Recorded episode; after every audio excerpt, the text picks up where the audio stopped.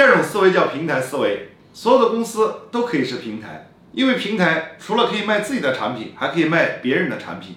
卖别人的产品，你就可以占用别人的现金流，虽然利润低一点，但是现金流会好起来，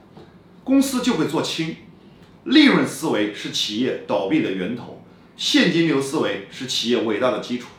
任何的公司今天都得改造成为可以让别人创业赚钱的平台，把自己的成功建立在帮助别人成功更成功的基础之上。